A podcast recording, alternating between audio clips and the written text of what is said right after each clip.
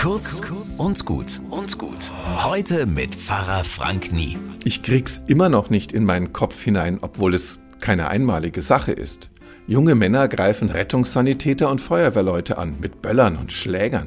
Ich frag mich wirklich, wer hat denen das Hirn verdreht? Und vor allem, was kann man dagegen tun? Jedem Sunny einen Bodyguard mitgeben. Klingt erstmal ein bisschen komisch, ist es auch, aber warum nicht? Wir reden doch immer davon, wie wertvoll diese Frauen und Männer sind und ihre Arbeit. Dann sollten wir sie auch schützen, solange es eben nötig ist. Das tun wir doch auch mit wertvollen Politikerinnen und Wirtschaftsbossen. Okay, ein Dauerzustand wäre das jetzt nicht, sondern eine erste Hilfe. Denn es wird dauern, bis die Wirrköpfe dazulernen und ihre Angriffe sein lassen. Ich habe keine Lösung zu bieten. Das ist auch nicht meine Aufgabe.